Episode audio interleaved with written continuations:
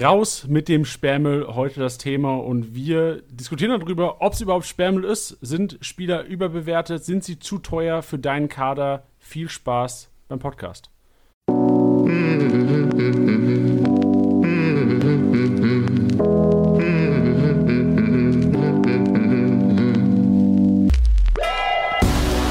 Spieltagssieger Besieger, der Kickbase Podcast.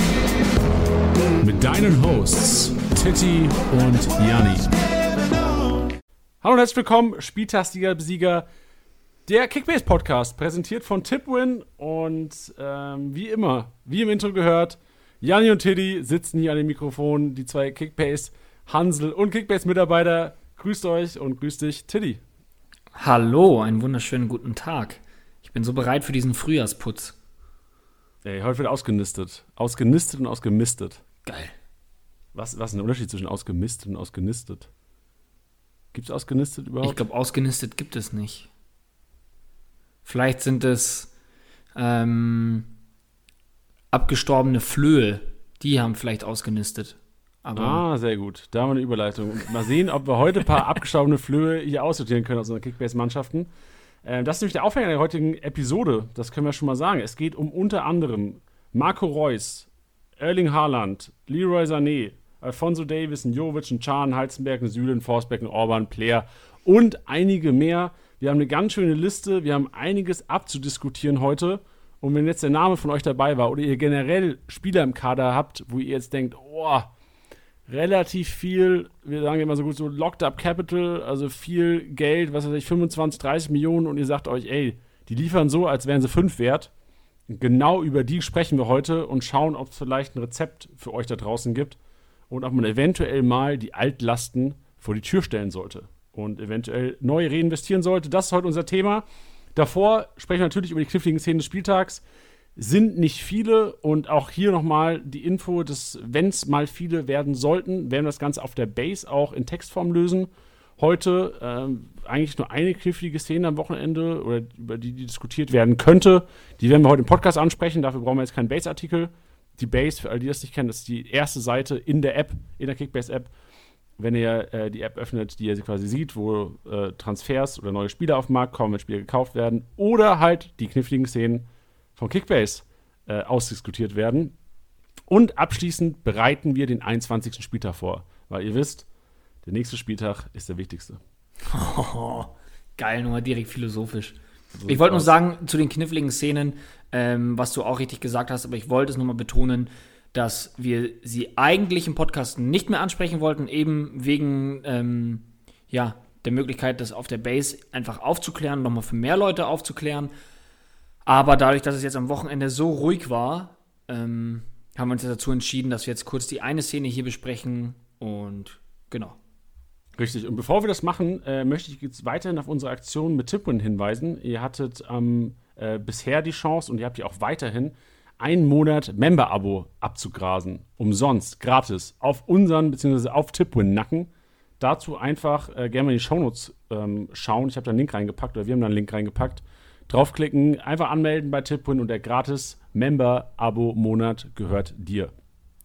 Top. Katsching. Gut, äh, wollen wir gerade noch über das Nachholspiel quatschen? Bevor, also Wochenende äh, war wild, Wochenende war wild und Highlight war im Grunde genommen Sonntagabend äh, einfach kein Spiel. Es hat, hat geschneit.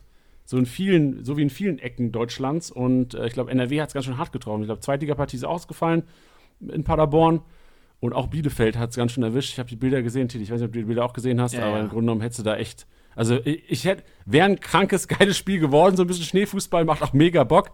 Aber ich glaube, Verletzungsgefahr und Kickbase-Punkte hätten wahrscheinlich ein bisschen gelitten. Ja, nee, nee, das wäre Quatsch gewesen. Deswegen ist es auch total in Ordnung. Ähm, wir sind ja Gott sei Dank so ein bisschen approved äh, aufgrund von Corona letztem Jahr. Hatten wir das so gehandelt, äh, wie wir es auch jetzt handeln.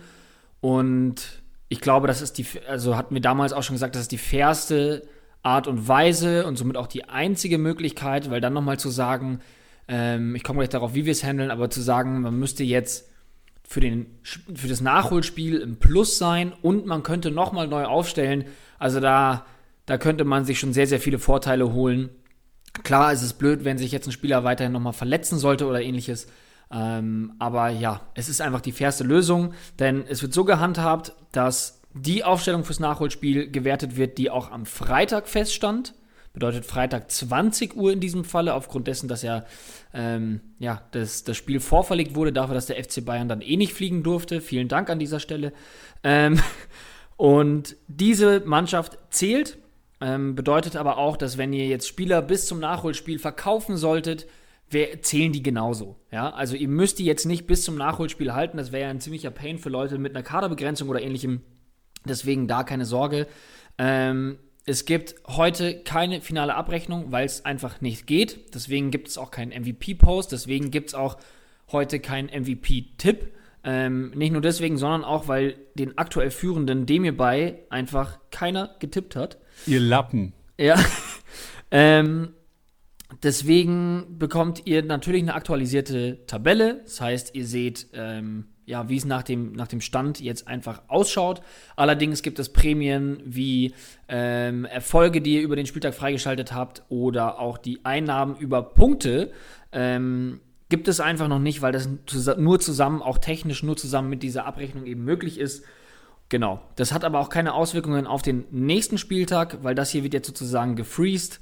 Ähm, bis eben zum Nachholspiel und ihr könnt euch ganz normal auf den nächsten Spieltag vorbereiten und da läuft alles ab wie Immer. So sieht's aus. Und wenn euch das jetzt äh, eventuell zu schnell oder weil ihr nicht mitschreiben konntet, ist das Ganze natürlich auch noch auf der Base äh, einsehbar. Also ihr könnt einfach auf der Base schauen. Da ist ein Artikel gepostet von uns, alle Informationen zur Spielabsage, draufklicken und da öffnet sich das Ganze, was Tiddy im Grunde genommen gerade äh, wunderschön zusammengefasst hat, nochmal ausführlich in Textform, dass ihr auch ja nichts vergesst, aber im Grunde genommen ist die Sache fair gelöst und das, was du angesprochen hast, ja, ist natürlich bitter, wenn irgendwie jetzt Leute gesperrt sein sollten oder sich verletzen sollten, aber im Grunde genommen hätten sich ja auch Leute mal aufwärmen, beispielsweise Sonntag verletzen können oder, also es ist ja immer ein minimales Risiko und ja. eine faire Lösung gibt es nicht. Und man muss dazu sagen, es steht nicht in unserer Macht. Es steht nicht in unserer Macht, dass dieses Spiel äh, stattfindet oder abgesagt wird und ähm, wir haben auch keinen Einfluss darauf, wann es nachgeholt wird. Und ähm, ja, deswegen, wir müssen uns auch danach richten und klar kann das blöd sein, aber es ist die fairste Lösung ähm, und auch die einzige Lösung, die für uns dann in Frage kommt. Richtig, allein wegen dem MVP. Also ich meine, ähm, es ist ja trotzdem, auch wenn es unwahrscheinlich ist, aber trotzdem kann ja ein Bremer oder ein Bielefelder, die, was sind es, 365 von dem bei momentan, ja auch noch knacken. Also ja. äh, es gibt keine andere Möglichkeit, also um das nochmal abzufüllen. Ich glaube, damit schließen wir das Thema auch ab. Ja. Und äh, kommen zu der einzigen kniffligen Szene, die im Grunde genommen am Wochenende für uns knifflig war oder wo auch äh, einiges reingekommen ist, gesagt haben, äh, warum gab es denn keinen Fehler vor Gegentor für Marvin Hitz? Beim 2-0 Schuss von, von Schmid. Äh, mein erster Gedanke, Tidi, äh, kannst du auch gerne mal deine Meinung zu sagen. Also war, es sah auf jeden Fall total unglücklich aus, die ganze Geschichte. Ähm, wir haben äh, bei Opta nachgehakt, Opta unser Datendienstleister, der für die Bewertung verantwortlich ist. Und da kam die Rückmeldung, dass es ähm, nicht genug ist für einen Fehler vor Gegentor, weil er das Fehler, den, das Gegentor ja nicht verschuldet hat, wirklich. Ja, er stellt sich jetzt vielleicht nicht optimal an, aber im Grunde genommen war das eine unglückliche Situation, vor allem, dass er, er, er hält den Ball, lenkt ihn an den Pfosten und vom Pfosten geht er an seine Hand und geht dann ins Tor und von daher ähm, hier finde ich auch inzwischen verständlich. Klar, beim ersten Mal hinsehen sah es ein bisschen tollpatschig aus und ja, er hätte ihn vielleicht auch ähm, neben den Pfosten lenken können, aber hat er nun mal nicht. Und von daher aber hier, es bleibt bei keinem Fehler vor Gegentor für Marvin Hitz.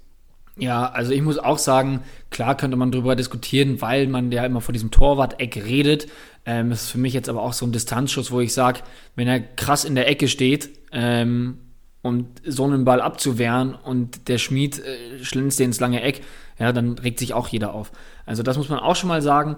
Ähm, dazu kommt, dass was du ja eben sagst, er hält ja den Ball eigentlich. Und dass er dann da hinten irgendwie an den Handrücken nochmal fällt. Es ist halt sau unglücklich und ja, was du sagst, genau zu Beginn hatte ich auch gesagt, oh, da sah er aber nicht gut aus, wenn man sich das jetzt nochmal genauer betrachtet. Ja, finde ich, ich finde, es ist total in Ordnung, ihm die, das nicht zu geben. Ja, Damit genau, es auch für mich auch. schon gegessen ist. Also es waren jetzt auch genau, nicht so viele Nachrichten, genau. die dazu reinkamen. Aber ähm, ja, ehrlich gesagt, glaube ich, ja, ist das für mich total in Ordnung, wenn er es nicht bekommt. Ja, was, genau, was in letzter Zeit ab und zu mal wieder reinkommt und wir nehmen es vielleicht einfach mal jetzt die ein, zwei Minuten, um das Ganze äh, so ein bisschen den Leuten vielleicht äh, ist nicht au ist keine Aufklärung, ist auch keine Erklärung, vielleicht so ein bisschen ähm, Verständnis von eurer Seite auch für diese Thematik, das Thema Großchance vergeben beziehungsweise Großchance kreiert. wirft immer wieder, ähm, und das kann man natürlich auch, kann man offen so sagen, natürlich auch unter uns beiden, Tiddy, wir sind natürlich auch äh, aus Managerbrille, ist natürlich immer wieder ein, ein Objekt der Diskussion, weil es nun mal, das, da, so viel kann ich sagen, da kannst du auch gerne mal deinen Senf dazu geben, weil es nun mal eine teilweise subjektive Entscheidung des Analysten von Opta ist. Ja. Das, das war das, soll ich denn jetzt sagen, war das schon deine Erklärung? Ja, ja genau. Ja, okay. Nee, genau, weil im Grunde genommen ist es so, es, man könnte das Ganze tot diskutieren, aber ich glaube, unterm Strich muss man halt sehen, es viele Szenen, die mit Großchance vergeben oder halt eben nicht mit Großchance vergeben und eben nicht mit Großchance kreiert, ähm, bewertet werden. Natürlich kannst du darüber diskutieren und das ist im Grunde so ein bisschen Stammtischgelaber, weil also jeder, wie oft sagt man, ey, den muss er machen, musst du machen. Und dann ist halt aber der, der, der Weg zum Tor einfach durch drei Verteidiger geblockt. Äh, natürlich musst du den machen. So, wenn du in der Situation bist, wenn du ein Top-Stürmer bist, musst du den machen. Aber wenn er nur mal geblockt ist, kannst du da keine Großchance vergeben für geben. Ja, also ich, ich, ich finde auch, also man muss mehrere Aspekte, das muss man da in Betracht ziehen.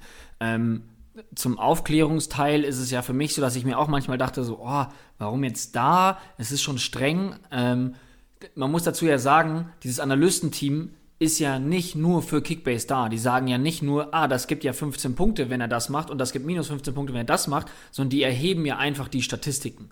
So. Ähm, deswegen muss man dazu sagen, ist es jetzt nicht so, dass die Analysten alles aus einer Kickbase-Sicht sehen. Ähm, klar kann man Sachen bemängeln oder nicht. Man muss dazu sagen, was uns aufgefallen ist, dass dieses Jahr einfach dieser Wert Großchance vergeben, beziehungsweise generell die Großchancen einfach strenger bewertet werden. Das ist uns auch aufgefallen. Ähm, dadurch, dass das aber stringent durchgezogen wird. Also ich denke da an Weghorst, ich denke da aber auch gleichzeitig an den Lewandowski.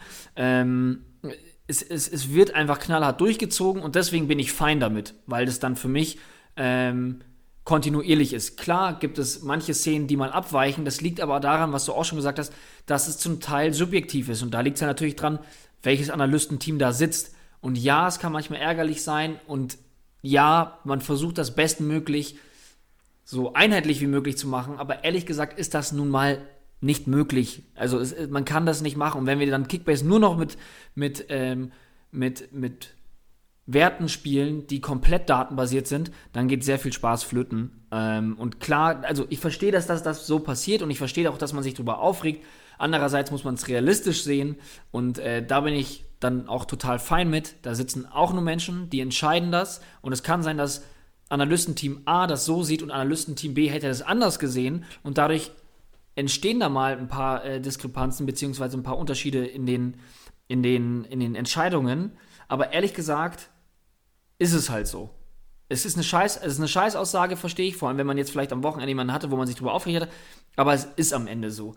Und ähm, ja, das Einzige, wie wir darauf reagieren, ist halt einfach, klar gibt es so manche Szenen, wo wir sagen, wow, das ist wirklich krass. Klar werden wir da auch Opta kontaktieren.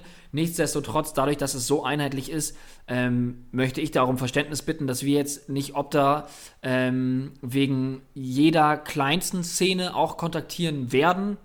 Einfach weil wir auch ein, ein riesengroßes Vertrauen äh, in das Analystenteam und auch an Opta selber haben, weil wir das seit Jahren schon machen und äh, am Ende des Tages sich das eh alles ausgleicht, beziehungsweise die bestmögliche Bewertung ist, unserer Meinung nach.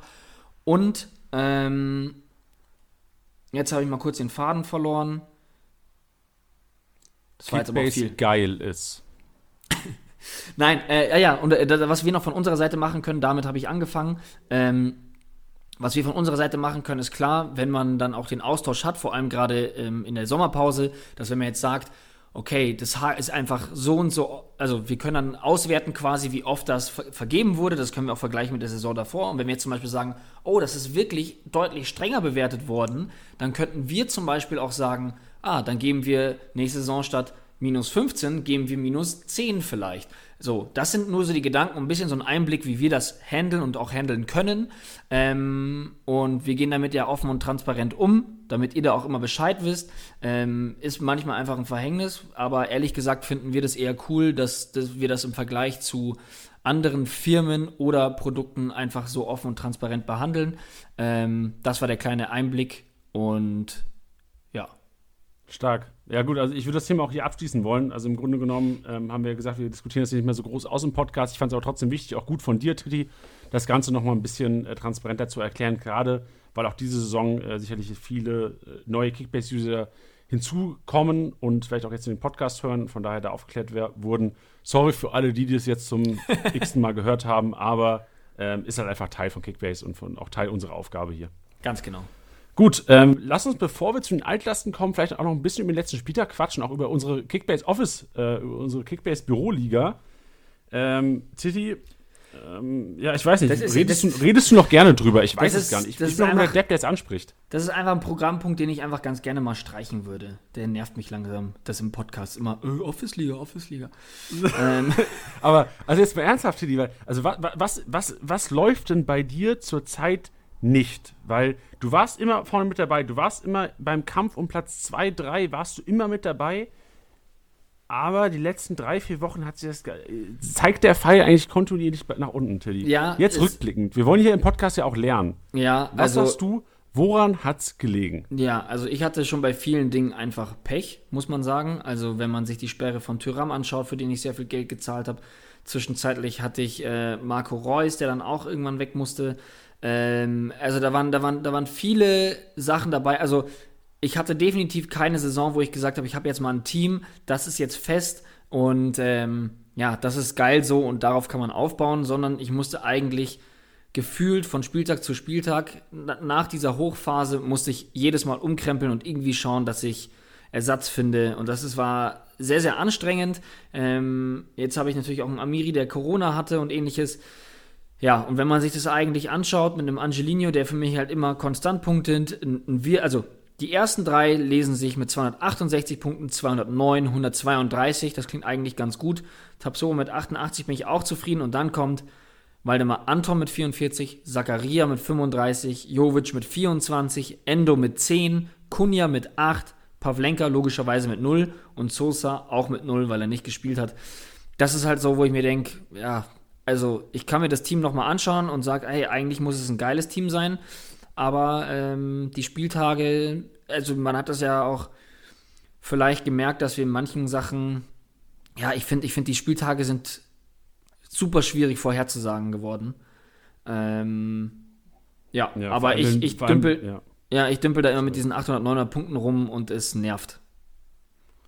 Nee, das stimmt. Also du sagst, die Spieltage sind auf jeden Fall total schwer vorhersehbar. Also vor allem, wenn man Samstag, Samstagabend gesehen hat. Roses Aufstellung war ja wohl eine, ähm, also als Gladbach-Fan und Kickbase-Manager kann man, glaube ich, sagen, dass es eine Riesensauerei war, was Marco, äh, was Marco Rose da auf dem Platz äh, laufen lassen hat am Samstagabend. Ja.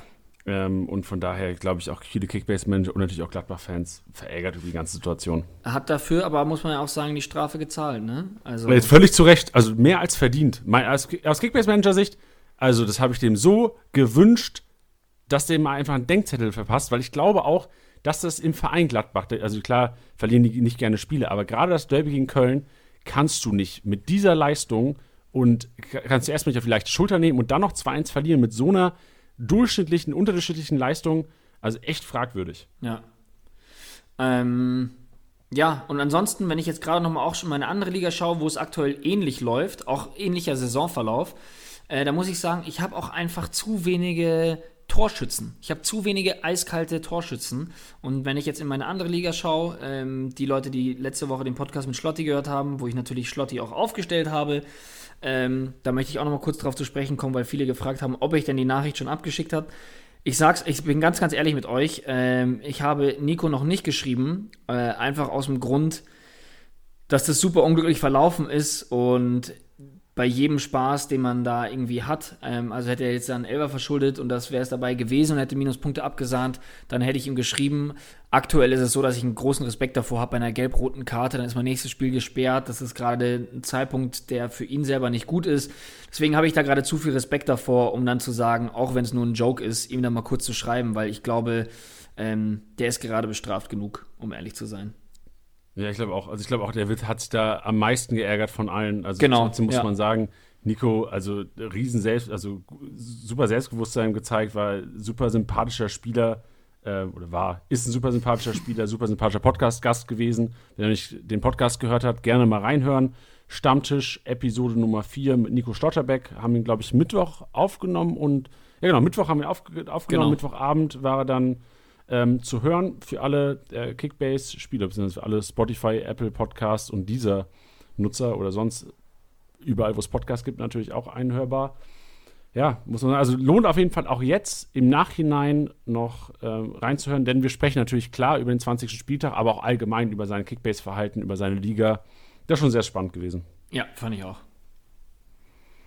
Ja, wollen wir, wollen wir den Spieltag abhaken? Ich glaube, das tut, das tut dir ganz gut. Äh, und bei mir ist es so, vielleicht kurz dazu noch der ich Nachtrag. Ich sagen, ja.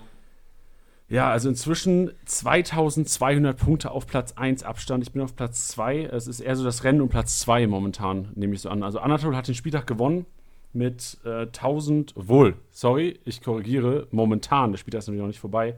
Anatol mit 1525 Punkten vorne, hat aber noch Bittenkurt und wird sehr, sehr wahrscheinlich den Spieltag auch gewinnen weil ich äh, mit Augustinsson, boah, fuck, 425 Punkte hinter Liga, dahin, dahinter liege und äh, muss auch sagen, ja, die Liga ist im Grunde genommen fast entschieden, 2200 Punkte. Die können wir auch ein bisschen aus unseren Erfahrungen sprechen. Ähm, 2213 Punkte ähm, nach 20 Spieltagen ist schon ein Brett, das aufzuholen. Da muss schon einiges passieren.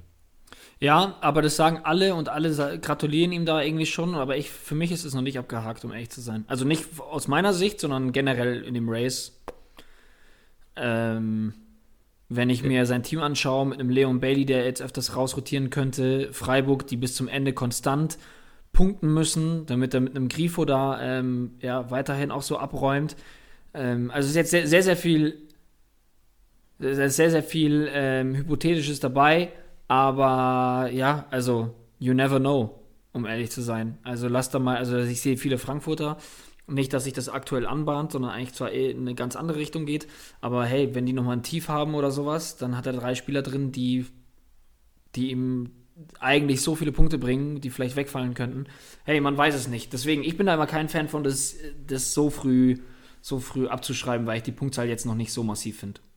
Nee, ach was, also ich, ich schreibe es auch nicht ab. Ich sag nur, also es ist ein Brett, 2200 Punkte, haben wahrscheinlich noch nicht viele aufgeholt. Muss auch sagen, ähm, das meint ich momentan, also ich habe auch so eine kleine Stimmerflaute. Also mein Sturm sieht momentan äh, aus äh, Klos, Paulsen und Bebu. Von daher auch ein, ein, kleines Down vorne drin und also der erstplatzierte Kramaric, André Silva vorne drin, da hast du schon eine konstantere Riege, aber also Kampfansage, Felix, äh, Junge, halt die Ohren steif. Ja. Auch und alles Gute zum Geburtstag. Der hat Geburtstag heute, oder? Ich glaube morgen. Ah, morgen. Dann alles Gute zum Geburtstag. Der hört ja eh erst immer dienstags. Ja, Kick eben. Kickbase Podcast. So sieht's aus. Altlasten loswerden. Tilly, du hast vorhin schon angesprochen, du hast Marco Reus verkauft. Marco Reus ist vielleicht auch so der, der momentan, ich glaube, gute 10 Millionen über die letzten zwei, drei Monate gesunken im Marktwert oder die letzten äh, ein, zwei Monate im Marktwert gesunken. Viele oder unfassbar viel Punktepotenzial.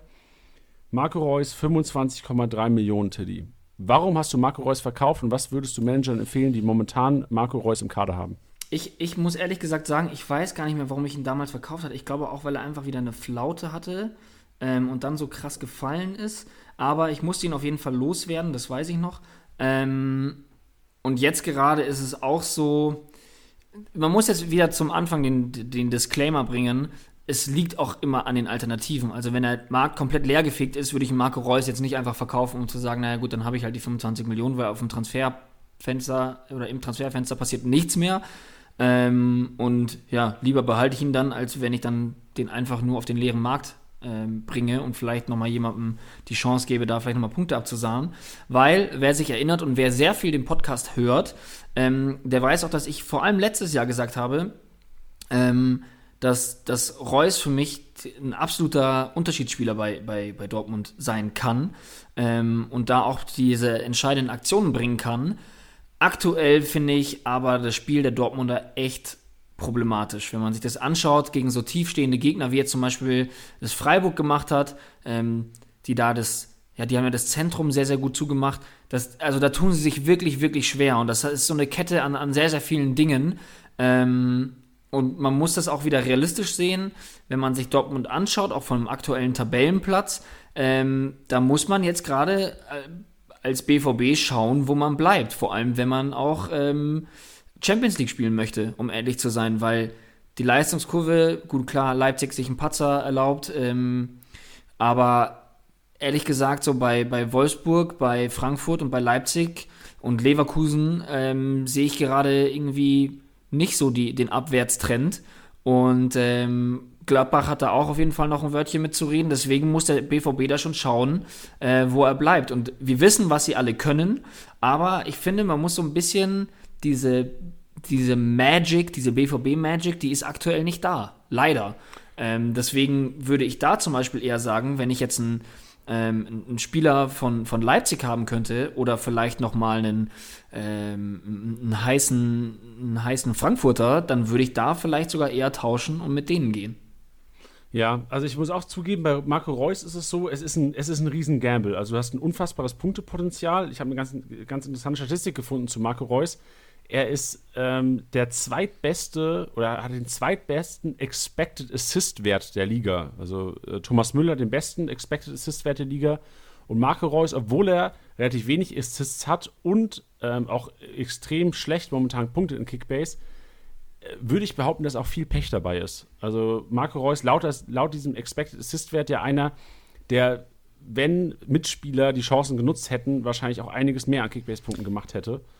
Ähm, von daher muss man natürlich sagen, das Potenzial ähm, mit Dortmund auch so ein bisschen abhängig ist, weil ich glaube, wenn Dortmund, ich weiß nicht, wie die Tra Trainersituation äh, momentan ist, weil ich tippe mal, Terzic kann sich jetzt auch nicht noch drei, vier Niederlagen am Stück äh, erlauben. Ja. Irgendwann wird da die Reißleine gezogen, weil Champions League muss eigentlich drin sein, weil sonst kannst du einen Haaland, einen Sancho kannst du verschenken im Grunde genommen oder kannst du kannst du abschmieren für die Kaderplanung.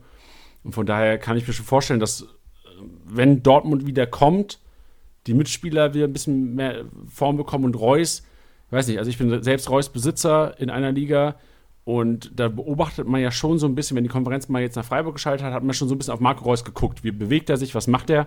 Für mich ist es lustlos. Also es sieht so lustlos aus, ja. so ein bisschen Leroy Sané-mäßig sieht das aus. Ich muss, also und, man muss dazu jetzt ja. auch sagen, weil ich bin, ich bin, ich bin total bei dir, was du, was du gesagt hattest, dass wenn ein bisschen mehr Glück dabei ist, ähm, er da auch noch mehr Punkte geholt hätte. Ich muss aber sagen, dass die aktuellen, die aktuelle Form bei Dortmund nichts mit Pech zu tun hat, um ehrlich zu sein. Weil das war so ein bisschen ja auch dieser, ja, diese, diese Diskussionsgrundlage nach, nach den, ähm, nach den Interviews von, von Jan und von Hummels, die ja meinten so, naja, zwei Sonntagsschüsse, da muss ich halt auch irgendwie sagen, naja gut, letztendlich fallen sie und wie sie halt auch fallen. Ähm, also ich glaube, dass sich da Terzic auch ein bisschen ja, vertan hat, was diese Aufstellung bzw. diese Umstellung anging ähm, mit Janda als, als Rechtsverteidiger, ähm, der beim 1 zu 0 so gar keinen Druck ausübt auf, auf äh, Grifo, der dann easy den Pass einfach nur zu, zu Young reinspielt. Ähm, beim beim 2-0 geht auch keiner auf Schmied drauf, wie viel Platz der hat. Und das ist irgendwie für mich, zieht sich durch die ganze Mannschaft beim BVB. Ähm, was du eben sagst, so ein bisschen so dieses, ich hatte jetzt nicht das Gefühl, dass sie da krass fighten. Weißt du, was ich meine? Und ja. wer, wer, wer macht dann vorne die Kisten? Normalerweise Haaland, so, und der gefällt mir aktuell auch nicht. Zu dem kommen wir gleich auch noch zu sprechen. Ähm, ja, und das war für mich irgendwie ganz klar, dass, dass, dass, es, dass es nach dem Spiel macht es total Sinn, wenn man sich das angeschaut hat. Dadurch, dass Freiburg in der Mitte so dicht gemacht hat, gab es da keine Spieler, die ja, sich da in diesen, in diesen Halbräumen so klug bewegt haben, die, die man ein bisschen ausgenutzt haben. Auch ein Haaland, den man eigentlich dafür liebt, dass er ohne Ball schon so viel macht. Ähm, ja, super unglücklich, super lustlos, keine Kreativität. Ähm, deswegen, ähm, ja, ist das für mich jetzt kein, kein Zufallsprodukt gewesen, sage ich jetzt mal mit Reus. Ähm, wir reden bei Dortmund jetzt auch von der dritten Auswärtsniederlage in Folge. Ja, finde ich, finde ich schwierig. Deswegen wäre das auf jeden Fall jemand bei mir in meinem Team, der auf einer Abschlussliste stehen würde, wenn denn auch noch Alternativen geboten wären. Ja, völlig verständlich, klar. Also ich finde es erschreckend. Also gerade du hast Haaland angesprochen. Ähm, ich hatte es gar nicht so auf dem Schirm. Ich dachte, Haaland hätte so gut schon gepunktet. Und ich erinnere mich auch, dass er, glaube ich, im Ende November, Anfang Dezember mit Lewandowski und Müller der das Trio vorne gebildet hat mit den meisten Punkten und war irgendwie abgeschlagen vorne und habe gedacht, ey, der hat vielleicht eine Chance auf einen MVP sogar. Inzwischen, wenn man sich die Stürmer anschaut, fünf bester Stürmer nur der Liga und 34 Punkte mehr gemacht als Silas Wamangituka, der bei, beim VfB Stuttgart spielt, im Aufsteiger. Klar, das klingt jetzt erstmal so, ja, also Silas Wamangituka, kranker Spieler, Stuttgart macht eine, spielt eine Mörder-Saison. Aber trotzdem, wenn du bedenkst, 50 Millionen ist der Kerl wert fast, so 49,2 momentan.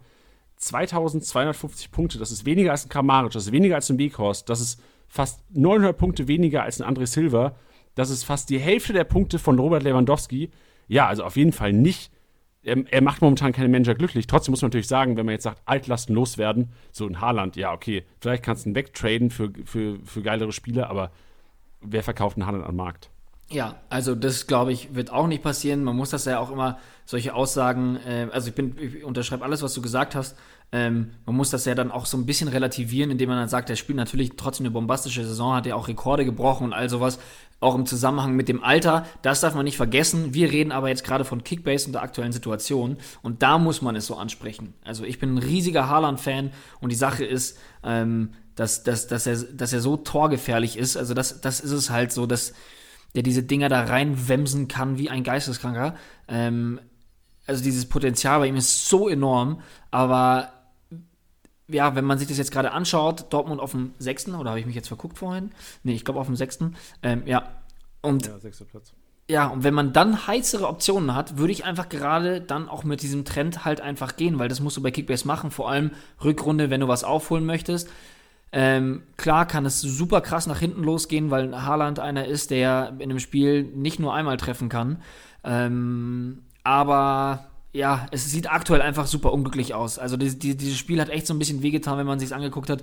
So, ähm, wie, wie, wie Haaland da angelaufen ist und da gepresst hat und irgendwie hat da keiner mitgezogen. Da weiß man jetzt auch nicht, von wem der Fehler kam, dass die anderen keinen Bock hatten oder Haaland einfach ein bisschen zu viel.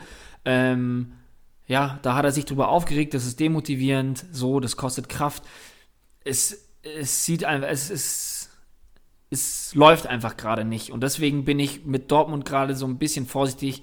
Ähm, ja, ich will sie da auch gar nicht zu schlecht reden. Wir, wir müssen nur halt gerade euch auch einen Grund geben zu sagen, hey, vielleicht trennt man sich da jetzt mal von einem Spieler.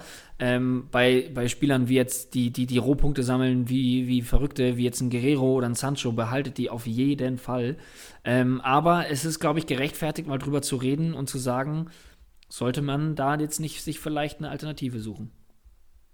Auf jeden Fall. Man muss, es, man muss die ganze Situation der Dortmunder und vor allem von einem Haaland und Reus vielleicht auf die andere, auf der anderen Seite der Medaille sehen, weil ich glaube, es war nie einfacher, einen Reus und einen Haaland vielleicht eventuell von der Konkurrenz irgendwie wegzulotsen. Ihr habt super Argumente und kann vielleicht auch ein Gamble sein, wenn man irgendwie viel Rückstand hat und man sagt, ey, ich opfere vielleicht mal meinen, was weiß ich, 35, 40 Millionen Mann und er tradet mir vielleicht einen Haaland, der vielleicht ein bisschen mehr wert ist, aber schlechterer Punkter ist. Man kann ganz gut argumentieren und man geht das Gamble ein und vielleicht, wie Teddy gesagt hat, klar kann das zurückfeuern, das Ganze. Aber wenn ihr Glück habt, ja in eure Richtung. Ja. Ähm, Emre Can, auch noch ein Thema. Du hast ihn angesprochen, auch Rechtsverteidigerposition eingesetzt gewesen am Wochenende. Jetzt nicht wirklich überzeugt. Im Pokal unter der Woche ein klasse Spiel gemacht, wo man gedacht hat, oh, das ist der Emre Can, den eigentlich auch Kickbase-Manager sehen wollen. Momentan 23,5 Millionen, Teddy. 23,5 Millionen ist schon einiges, gerade wenn man sieht, was man auch in dem Segment bekommen könnte. Also ich denke, gerade so Spieler um die 20 Millionen sollten eigentlich überall mal wieder auf dem Markt sein. Ähm, Emre Can, hättest du ihn gerne momentan in deinem Team? Ja, also ähm, wenn ich jetzt Ja sagen würde, würde es eigentlich gegen meine Aussage davor sprechen, dass ich einfach mit dieser Form von, von Dortmund gerade einfach so ein bisschen skeptisch bin. Ähm, grundsätzlich würde ich jetzt nicht verzweifeln nach dem Spieltag, weil ich mir gut vorstellen kann, dass ähm, wenn da ein vierter Rechtsverteidiger auf dem Platz steht, er wieder ähm, auf der 6 agieren wird. Ähm, und das für seine Punkte deutlich wichtiger und besser ist, als wenn er da den Rechtsverteidiger gemacht hat, weil er da auch einfach keine Offensivaktion hatte. Ähm, oder wenige, so gesagt. Jetzt nicht, dass mich da dann noch jemand drauf festnagelt und sagt, nee, da hatte er aber zwei. Ähm, aber ja, also es, es ist für, den Preis, würde ich aktuell sagen, ich, ich würde ihn mir vielleicht schon reinholen. Ähm, aber es ist jetzt nicht so wie vor ein paar Wochen, dass ich gesagt hätte, ich muss ihn auf jeden Fall haben. Ja, und vor allem sehe ich, also ich habe lieber einen im Team, der einfach momentan scheiße spielt, aber spielt, als einer, der ab und zu spielt und ab und zu mal gut oder ab und zu scheiße spielt. So, also ich hätte lieber einen Reus in meinem Team als einen Chan. So ganz simpel gesagt. Also ich sage lieber, da ist eine, ist eine Market Gap von 1,8 Millionen oder 1, ich muss rechnen, doch 1,8 Millionen äh, ist, ist Reus teurer als Emre Can. Und das ist, ist er mir nicht, also so viel wäre mir Emre Can nicht wert, wenn ich wüsste, ich würde zwei Millionen draufpacken und würde Mark Reus bekommen. Ja. Ja, Also verstehe daher, ich. ich, bin- ich wäre ein bisschen abgeneigt. Also ich bin von Emre Can, da spielt immer viel der Name mit rein ähm, und viel, viel Potenzial und dieses System bei Terzic wäre mir zu gefährlich, um einfach Emre Can, der vielleicht, was weiß ich, drei von sieben Spielen macht, in der Startelf gefühlt, wäre mir zu gefährlich und zu unkonstant und da wäre einfach der Frust zu groß auch am Spieltag. Ja, Lass zu den Bayern kommen. Da sind auch, ja, sind, bei den Bayern haben wir auch einige Hochkaräter, wo Manager sicherlich riesen Hoffnung hatten. Ich spreche an Leroy Sané, einen Alfonso Davies, einen Süle, der sicherlich auch ähm, immer wieder viele Hoffnungen äh, geweckt hat. Ein Boateng, der eigentlich ja gesetzt war laut Pressekonferenz, am Freitagabend plötzlich doch nicht in der Startelf stand. Tilly, du bist eh schlecht zu sprechen auf die Bayern, aber ähm, Leroy Sané, klasse Kicker. Klasse, Ja. klasse Kicker. 30 Millionen wert momentan, aber bringt seine Manager zur Verzweiflung. Wa- Was rätst du den Managern? Also, ich möchte mich dazu einmal ganz kurz rechtfertigen, ähm, dass ich fernab davon bin, ein Bayern-Fan zu sein. Das weiß inzwischen jeder. Ich glaube aber, dass die Leute, die das wissen, auch wissen, dass ich sehr, sehr rational darüber reden kann und das ja dann auch so sehe. Also zum Beispiel ein Sané feiere ich als Spieler ja selber total. Also wir brauchen da nicht über ein Potenzial reden. Ähm, nichtsdestotrotz gab es so ein paar, paar Probleme dieses Jahr, ähm, wo auch, was der Flick ja auch öffentlich adressiert hat, dass er mit seiner Einstellung nicht zufrieden ist, beziehungsweise mit seiner Einstellung auf dem Platz. Ich muss ehrlich gestehen, dass ich das in den paar Partien in den letzten Wochen schon gesehen habe, auch nachdem er dann doch das Lob von Flick kassiert hatte, dass er da schon mehr dran ändert, dass er mal nach hinten mitarbeitet. Ähm, Nichtsdestotrotz bleibt seine Gefahr gerade so ein bisschen aus, muss ich ehrlich sagen. Und wenn ich mir dann auch noch seinen, seinen Marktwert anschaue und dann auch, was er daraus macht, ähm, zumal man bei Bayern ja auf den Flügeln ganz gut besetzt ist, ähm, finde ich es ein bisschen, ja, bisschen angsteinflößend, ähm, weil man 30 Millionen hat und er jetzt noch, noch nicht einmal in, in der Riege der Mittelfeldspieler in der Top 25 zu finden ist.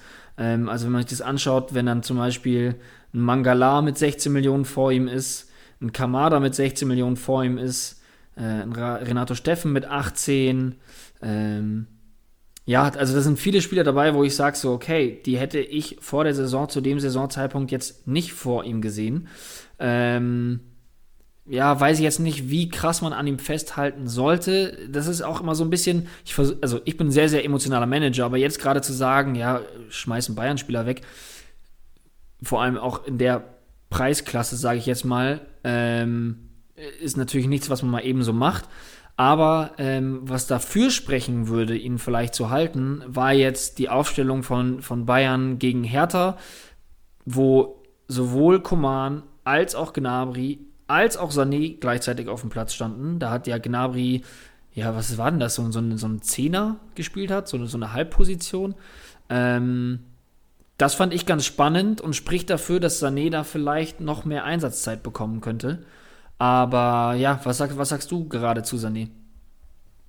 Ja, also ich gebe dir recht mit der Aufstellung. Freitagabend hat uns alle ein bisschen überrascht. Also vor allem Rocker, Musiala und Boateng-Besitzer wahrscheinlich negativ überrascht, muss man sagen.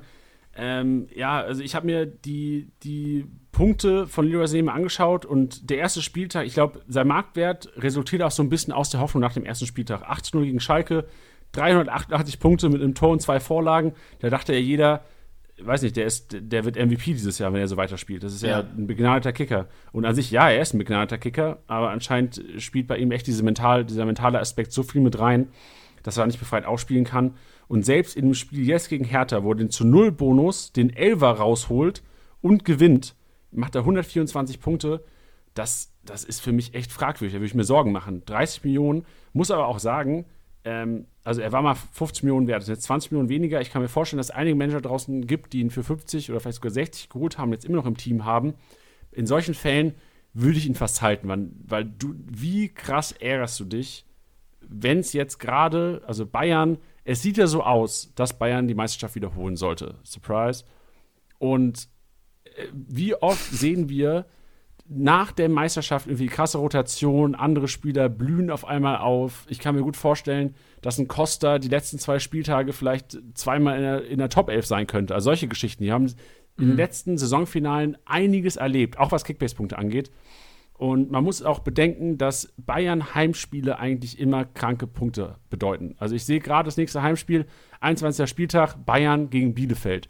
Ja, die sind jetzt in Doha, die spielen zweimal die Woche, die spielen heute Abend um 19 Uhr und ich glaube übermorgen oder überübermorgen ist, glaube ich, das Finale oder wäre das Finale, wenn man heute gegen den ägyptischen Meister da gewinnen würde. Mensch, wir, wir fiebern ja mit hier, Teddy. Wir fiebern ja mit. Aber ähm, ich sag nur, Heimspiel Bielefeld klingt wieder für mich nach einem potenziellen, was weiß ich, No Hate, auch so, sorry Bene, unser Bielefeld-Experte, wenn ich das jetzt sage, das klingt nach einem 5-0. Und das klingt auch, wenn Leroy Sané da Spielzeit bekommen sollte, der stand oft genug in der Startelf und hat Scheiße geliefert, aber bei einem 5-0 machst du auch, wenn du schlecht spielst, da wird Marco Reus sogar 140 Punkte machen. Ja, und also das ist das, was du richtig sagst, auch die kommenden Gegner und das Heimspiel drauf, ähm, dann noch gegen Köln, die zwar gerade einen sehr guten Lauf haben, aber ähm, ja, das sind, das wären Gründe für mich auch zu sagen, nee, den behalte ich lieber mal, weil wenn man sich jetzt auch die Historie in dieser Saison anschaut, sind da, gerade wenn Bayern hoch gewonnen hat, hat er da auch abgeliefert und mit dazu beigetragen. Und vielleicht sind das ja auch genau die Spiele, die er braucht. Deswegen, ja. Ja, Alfonso Davies, paar Mio weniger wert, 27,6. Und hier wäre meine Philosophie eine ganz andere. Also ich würde sogar Alfonso Davis momentan kaufen. Ich finde den Gamble ganz geil. Glaube auch, dass er mehr Spielzeit bekommen wird als ein Hernandez über links. Also ich gehe mal so von, boah, das ist jetzt vielleicht ein bisschen weit aus dem Fenster gelehnt, aber vier von fünf Spielen macht er als Linksverteidiger, würde ich mal behaupten, in der Liga. Drei bis vier von fünf.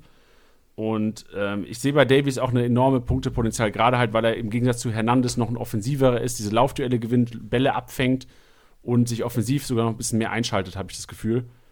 Und ich weiß nicht, mir, ich, ich kann auch nur der Typ Davies sein, aber mir gefallen diese 27,6 Millionen eigentlich ganz gut für ihn, weil so, so günstig war er lange nicht mehr. Ja, ich glaube auch, dass der Preis im Zusammenhang mit dem, was er rausholen kann, das muss man bei Sané auch sagen, ähm, das Potenzial an hohen Punkten Davies. ist ja wirklich bei Davies und bei Sané auch. Achso, ah, genau. Ja, das ähm, genau, dass, dass, dass bei beiden also bei Sané schon noch mehr als bei Davies, aber das, ja, da sehr, dass es sehr schnell nach oben gehen kann, sagen wir es so. Ähm, ich muss bei Davies sagen, was, was, was mir eigentlich gefällt, natürlich den Manager nicht, aber was mir eigentlich gefällt, ist, dass er nach dieser Wahnsinnssaison letztes Jahr auch so ein bisschen zurückgenommen wird. Er wird nicht ausgebremst, aber er wird einfach ein bisschen ja, zurückgenommen, weil das sehr schnell ging alles, äh, sehr viele Spiele waren und deswegen finde ich das eigentlich eine sehr, sehr ähm, ja, eine sehr verantwortungsbewusste Entscheidung vom FC Bayern bzw. von Hansi Flick da zu sagen, ja, der, der macht halt jetzt nicht wieder alle Bundesliga-Pokal- und Champions League-Spiele ähm, und hat da Hernandez ja auch klar, da klar gesagt, dass er auf jeden Fall derjenige sein wird, ähm, der dann ja, ihn mal ersetzen könnte auf dem Linksverteidiger, beziehungsweise er sieht Hernandez da auch nur als Linksverteidiger gesetzt. Ähm, aber um ihn eben auch nicht auszubremsen, muss er eben spielen und das wird er auch. Und ich sehe ihn da auch eigentlich besser aufgestellt als ein Hernandez. Ähm, ja, deswegen bin ich da bei dir. Und wenn der jetzt aktuell drauf sein sollte oder ein Mitstreiter sagen würde, hey, pf, keine Ahnung, für 30, 31 gebe ich ihn ab, weil ich beim Kickbase Podcast gehört habe, dass es da noch eine richtig geile Option gibt, dann ähm, ja, würde ich da auf jeden Fall auch zuschlagen. Wen hättest du lieber im Team? Hättest du lieber einen Sané oder lieber einen Davies? Schwierige Frage. Ich glaube aber, in, in meiner Situation gerade, wo ich sage, ich, ich muss über Tore kommen, ähm, würde ich vielleicht sogar mit Sané gehen. Aufgrund der einfachen Gegner, die kommen, ähm, würde ich fast mit Sané gehen. Ja, sehr geiles Thema angesprochen. Ich, auch immer für alle Kickbase-Hörer gerade, äh, Kickbase-Manager draußen, die zuhören. Rieseneffekt. So, welche Position seid ihr? Seid ihr vorne? Braucht ihr Stabilität? Braucht ihr konstant Punkte? Braucht ihr jemanden, der äh, lieber dreimal hintereinander vielleicht eine 120 holt, als, was weiß ich, zweimal die, die 10 Punkte, aber dann einmal die 200, wenn ihr Glück habt? Also Konstanz, wenn ihr vorne seid, verteidigt die Position, sucht euch einen Davies oder seid halt in, in unseren Situationen, in diesem Fall, wenn man jetzt die Büroliga hinnimmt, geht auf Risiko, kauft euch einen Reus ein, kauft euch einen Sané ein und sagt den anderen halt, ey, in drei Wochen fickt euch, ich hab's gewusst damals. und ich, ich erzähle jetzt keinen Witz, es ist gerade wirklich so passiert. Äh, ich habe eine Push-Nachricht auf mein Handy bekommen von ähm, unserer von unserer Liga, beziehungsweise unserem Liga-Chat, ähm, wo unser gemeinsamer Freund Leon reingeschrieben hat, hat jemand Interesse an Hernandez? Und damit, glaube ich, kann man es auch mal so stehen lassen. Aha, aha. Da haben wir mal diese, also das ist ja Praxisbeispiele hier mit reingeworfen. Kam in der Sekunde rein, das ist kein Witz, ich verarsche keinen. Geil. Was antwortest du?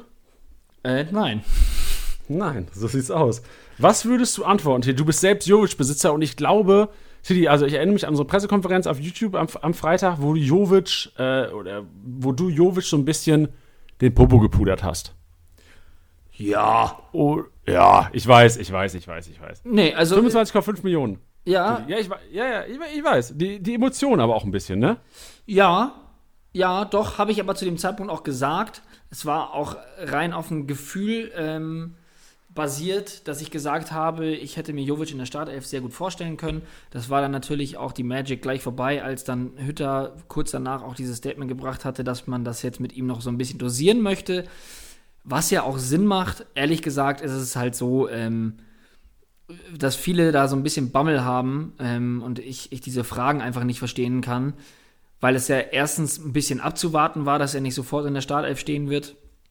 Ähm, und zum anderen, ihr wisst doch, was dieser Junge kann. Also, das ist das, was ich auch schon ein paar Mal gesagt habe. Das ist wie bei einem Haaland so. Ja, der hat eine Flaute, aber der weiß, wo das Tor steht. Und der weiß, wie er den Ball treffen muss, damit das Ding da einschlägt. Und das ist beim Jovic auch so. Das, das, das, das verlernt er nicht und das wird er auch nicht mehr verlernen.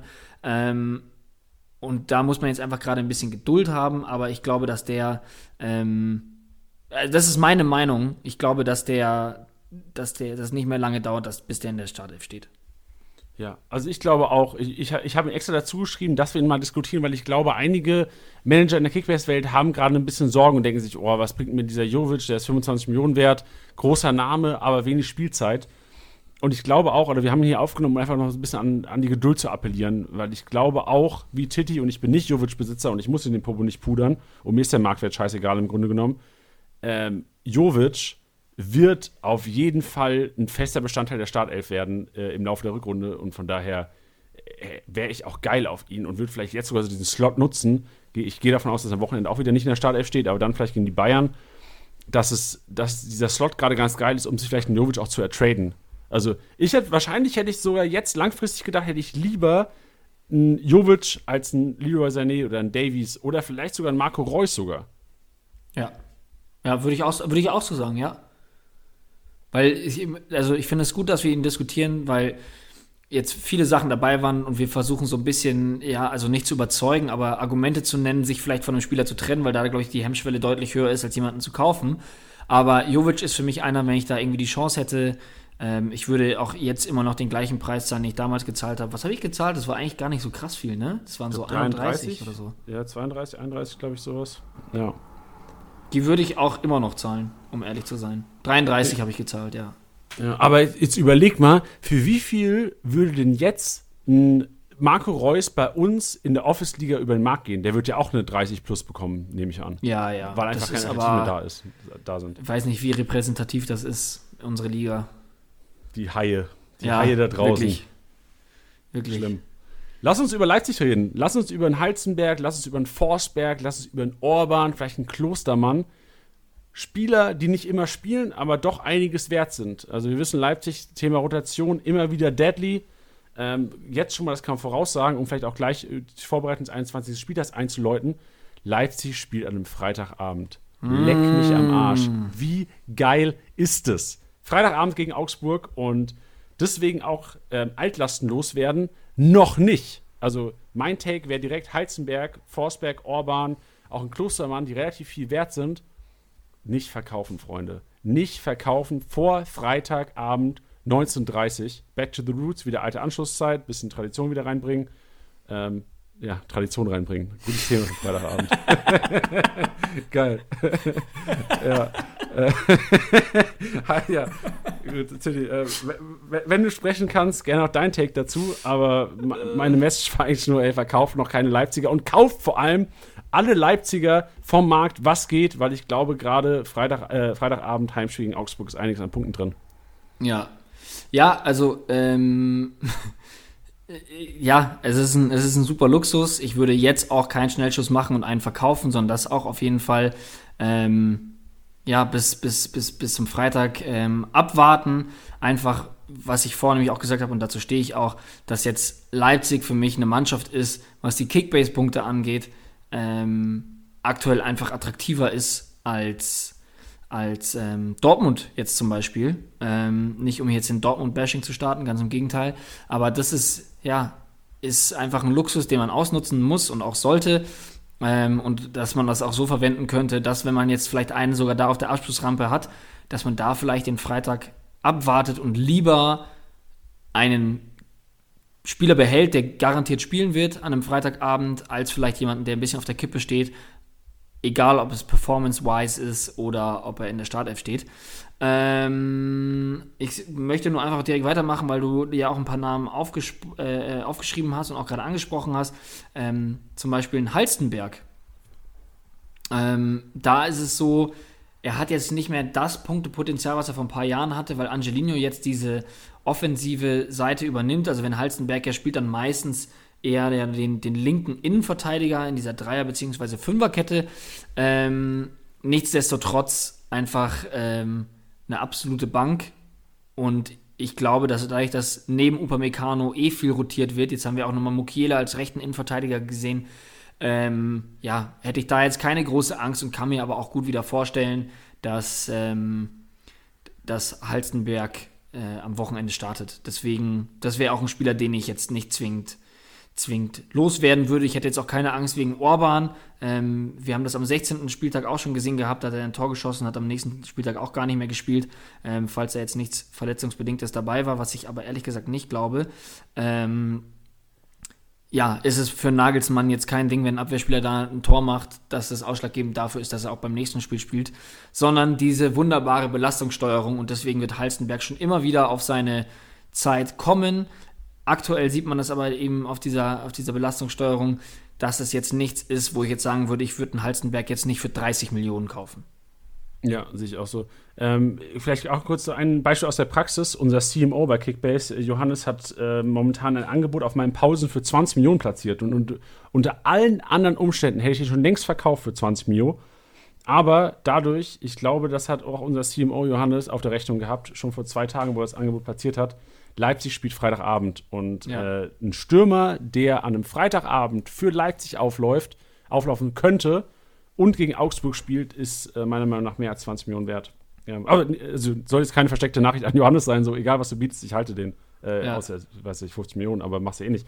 Aber äh, nur Take für alle draußen so, also werdet nicht weich. Es ist ein Riesengame, was er jetzt eingehen würde, aber ich brauche den gerne mehr an dieser Stelle. Ja, und das, das was ich gerade zu Halstenberg gesagt habe, würde ich auch eins zu eins auf dem Orban reflektieren. Das ist zwar jetzt eine andere Preisklasse, nochmal 5 Millionen weniger, aber ähm, ja, also das ist, ich, ich würde ihn aktuell nicht loswerden wollen, weil es ein Preis ist, der okay ist dafür, dass er normalerweise auch ähm, gut liefert, wenn er denn spielen sollte. Nagelsmann hatte ihn ja auch vor ein paar Wochen schon gelobt äh, für seine Leistung. Und deswegen ist Orban jetzt nicht mehr der Spieler, der auf dem Abstellgleis steht, sondern einfach da wirklich eine ernstzunehmende Alternative ist und das ja auch äh, den rechten Innenverteidiger ähm, problemlos spielen könnte, wenn denn zum Beispiel Klostermann da nicht in Frage kommt oder Klostermann nochmal ähm, den rechten Schienenspieler macht. So sieht's aus. Ja, aber gute Überleitung gemacht. Äh, Vorbereitung 21. Spieltag, fließender Übergang von den Altlasten. Also wir hofften äh, primär, dass wir euch irgendwie ein bisschen äh, Entscheidungshilfe leisten konnten, dadurch, dass wir über einige gesprochen haben. Wir konnten nicht alle ansprechen, würde hätte jetzt wahrscheinlich den Rahmen gesprengt, aber vielleicht ähm, half ja auch unsere Prognose so ein bisschen auf andere Spieler das Ganze überzuleiten. Denn Punkte sind nun mal Punkte und müssen von uns geholt werden, Freunde. Vorbereitung 21. Spieltag. Wir haben Freitagabend schon besprochen. Leipzig gegen Augsburg. Sicherlich, ich würde wieder Leipzig da fast schon auf die Eins setzen am, am, Wochenende. Vielleicht mit, mit Leverkusen und Bayern da vorne, die auch echt relativ einfache Duelle haben. Leverkusen daheim gegen Mainz ja, Mainz hat jetzt gewonnen, ähm, hat sich ein äh, dreckiges 1-0 erkämpft gegen Union Berlin. Wir wollen über das Spiel auch nicht mehr reden, weil Schlotti da auch ähm, seine Aktie mit dem Spiel hatte. Und Bayern selbstverständlich gegen Bielefeld daheim auch enormes Kickbase-Potenzial. Also wären wahrscheinlich so drei Mannschaften, auf die das Augenmerk gelegt werden sollte, Tilly.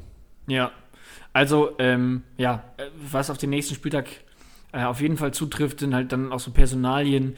Ähm, ja, Klostermann, Adams, Haidara, vielleicht auch wieder ein Forsberg.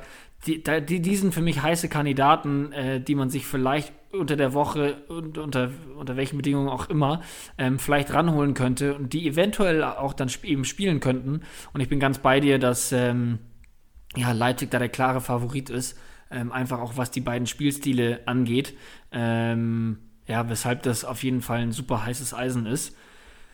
Leverkusen hast du auch schon angesprochen, finde ich auch sehr, sehr spannend, um ehrlich zu sein, ähm, weil was mir aufgefallen ist, dass als Variante mit ähm, Fosumensa auf Außen, die schon deutlich mehr Power auf die Außen bringen. Ähm, sie spielen ja weiterhin trotzdem diese Viererkette.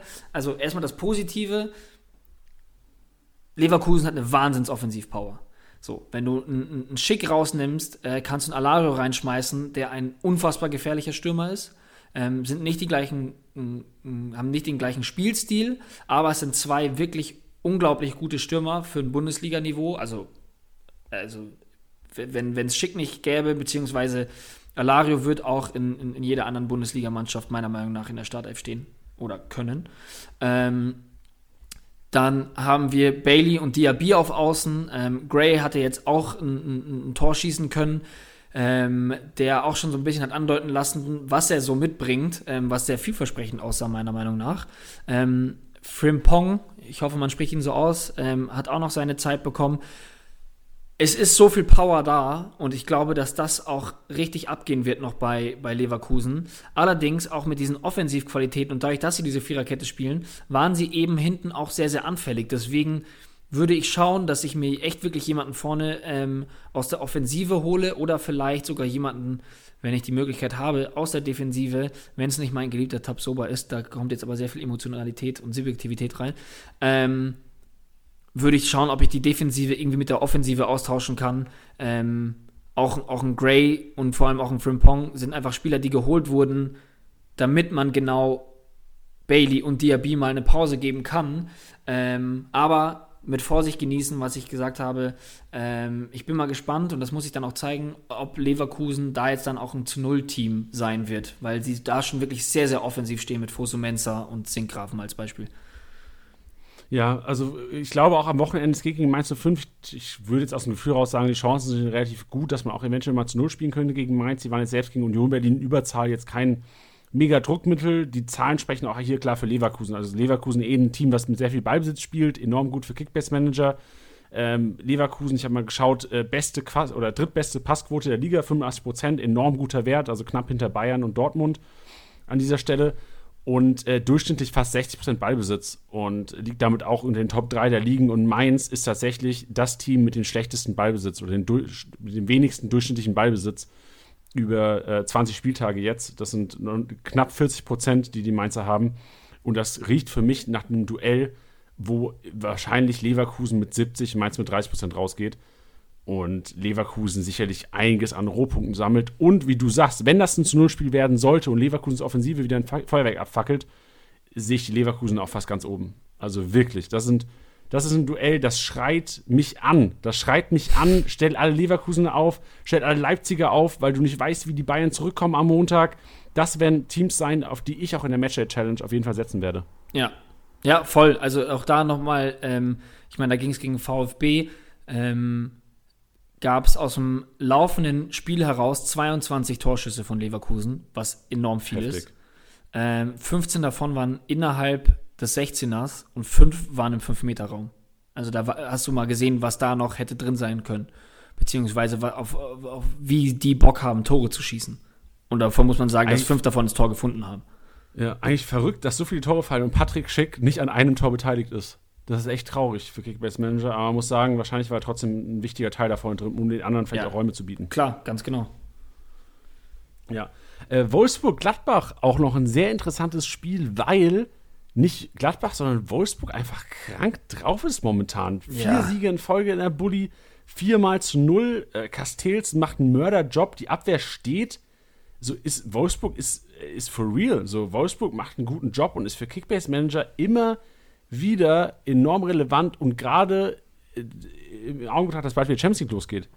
Mannschaften werden wieder müder sein am Wochenende, aber nicht die Wolfsburger. Und von daher auch hier ja, am Wochenende jetzt kein so geiles Matchup. Die Gladbacher werden sicherlich einiges gut zu machen haben nächste Woche. Hoffentlich ohne Rotation für alle Tyram, Player, äh, Hofmann, Benze, Baini und Co-Besitzer. Hofft man es natürlich, aber ähm, langfristig würde ich hier auch nochmal ein Plädoyer halten für den VfL Wolfsburg und für die Spieler des VfL Wolfsburg, weil so viel Qualität hat eigentlich nur Frankfurt noch, die quasi nicht äh, in der, im internationalen Geschäft noch sind. Hm. Ja, also Wolfsburg echt Wahnsinn, was die aktuell abliefern und ähm, was du richtig gesagt hast mit, mit, mit Gladbach, die da einiges gut zu machen haben. Ähm, bin ich auch total gespannt, wie, wie es da abgehen wird. Ähm, das erste, woran ich denken musste, waren äh, Weghorst-Besitzer, die uns fast ja eigentlich jeden Spieltag fragen, was macht man mit Weghorst? Und wir jedem sagen, ey, behalt den, der wird es dir zurückzahlen. Und ähm, genau so ist es. Und genau so war es. Also, ähm, ja, was der aktuell abliefert, ist natürlich der Wahnsinn. Und gleichzeitig ist es nicht, besteht Wolfsburg eben nicht mehr nur noch aus Weghorst, sondern ähm, wenn man da an, an, an Riedle Baku denkt, der diese Saison auch so krass einen abfackelt, jetzt im Zusammenhang mit äh, Mbabu auf dem Rechtsverteidiger, also Baku offensiver, äh, Mbabu bestimmt auch ein Spieler, der auf, auf Transfermärkten noch erhältlich ist, äh, vor allem zu dem Preis, würde ich aktuell einfach sofort eintüten, um ehrlich zu sein, weil dieses Zusammenspiel ähm, Baku, Mbabu auf der Seite, ähm, ja, ist, ist, ist brutal. Und ähm, ja, deswegen bin ich, bin ich sehr, sehr gespannt, ähm, was, was, was diese Partie da hergeben wird. Ja, also wirklich eine geile Partie. Ich schaue gerade leider nicht das Topspiel am Wochenende. Ähm, das Topspiel ist Union Berlin gegen Schalke. Weiß jetzt nicht, warum das Topspiel geworden ist am, am Samstagabend, aber gut. Man schaut sich's an als Kickbase-Manager, vorbildlich. Ähm, ich würde gerne eine Partie noch ansprechen am Wochenende. Äh, Frankfurt gegen Köln. Ja. Sonntag, Mittagsspiel, kann man sich auch ganz reinziehen, finde ich. Frankfurt spielt momentan sehr, sehr schön Fußball. Und hier für Kickbase Manager auch eine sehr relevante Statistik. Frankfurt ist das Team mit den besten, besten Pressingwerten der, der Liga. Das besteht daraus, ähm, also die Analyse passierte so, wie, ist der Anteil an zu Fehler gezwungen, zu unnötigen Ballverlusten gezwungen, zum Ball wegschlagen gezwungen oder zum Ballgewinn sogar gezwungen. Und da hat Frankfurt tatsächlich den besten Wert der kompletten Liga und Köln, äh, ich glaube, den viert oder fünf schlechtesten. Und das ist für mich eine Partie, wo gerade, wo das Ding für mich, Köln wird enorm im Aufbauspiel gestört und Frankfurt kann ihr Ding machen. Und vor allem auch mal wieder eine Partie, wo eventuell sogar das Aufstellen von einem So, äh, so oder einem Hasebe Sinn macht, weil die nicht nur in ihrer Hälfte passen werden, sondern eventuell auch in der gegnerischen. Und im Gegensatz, klar, Köln hat gewonnen jetzt gegen Gladbach, aber Köln ist auch die, also unkonstanter geht es kaum in der Bundesliga. Eigentlich ist nur der VfB Stuttgart, glaube ich, unkonstanter die letzten Jahre gewesen, was Leistung angeht.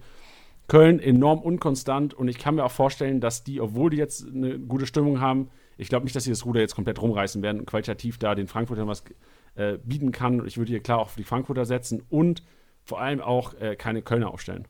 Ja, ja, sehe ich auch so. Also Frankfurt äh, ist mir da zu geil aktuell, um ehrlich zu sein. Also die haben so Bock, ähm, da Gas zu geben und es sieht also an keinem Spieltag danach aus, als würden sie da auch nur einen Gang runterfahren.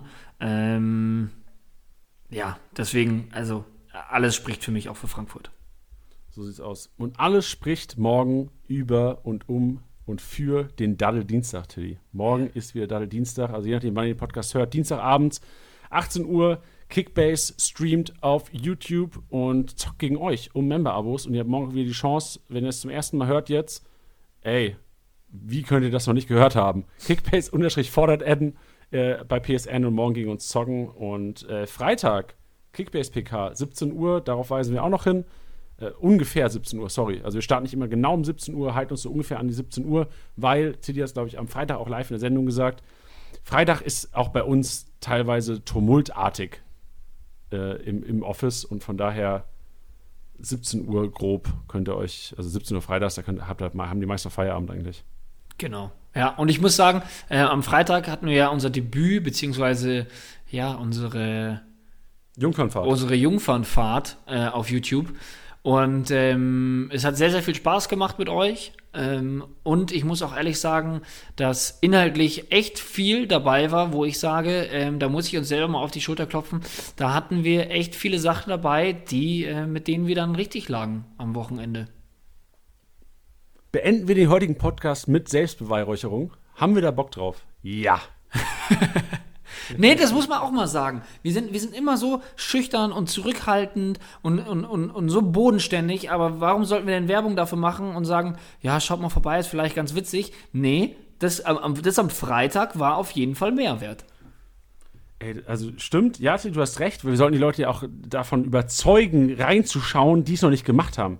Weil ich schaue gerade mal in unseren WhatsApp-Verlauf und du hast mir geschrieben am was? Samstag? Samstag müsste es gewesen Samstag 14.58, also kurz nachdem die Aufstellung raus waren, Leipzig und Leverkusen komplett gecallt in der PK. Phone Drop. sein. Ja. Deswegen, ihr Lieben, schaut rein auf jeden Fall. Und damit hätten wir es eigentlich schon, oder? So sieht's aus. Also, wir hören uns und sehen uns die nächsten Tage und spätestens am Freitag wieder, wenn es heißt, wir haben es euch doch gesagt. Tschüss zusammen. Schönen Tag, Abend, Ach so, für alle, die, genau, für alle, die äh, jetzt gerade noch De äh, Demi bei Sprachmemo erwarten. Also zuerst mal ist es kein offizieller MVP, das haben wir am Anfang schon gesagt. Und ähm, ich will, ich habe am Anfang gesagt, Lappen so, ihr habt es nicht erraten. Ja, weil wir haben über, ich glaube, es sind 1600 Leute, die teilgenommen haben am MVP-Tipp. Zuerst mal Shoutout, mega geil, dass ihr so viele da mitmachen. Aber äh, auch so ein bisschen triggernd jetzt. Ich erhoffe mir auch ein bisschen mehr Fußballexpertise, weil Kerim Demirbay hat kein einziger gecallt von euch. Und ich bin leicht enttäuscht gewesen. Ich hätte mich heute gefreut auf einen, der Demirbay so ein bisschen hier in den Himmel lobt. Dafür, dass er der vorläufige MVP ist an dieser Stelle. Hört ihr aber jetzt nur Titi und Janni, die sich selbst loben, dass sie die Leipzig- und Leverkusen-Aufstellung komplett so gecallt haben am Freitag. Juhu. Tschüss. Tschüss.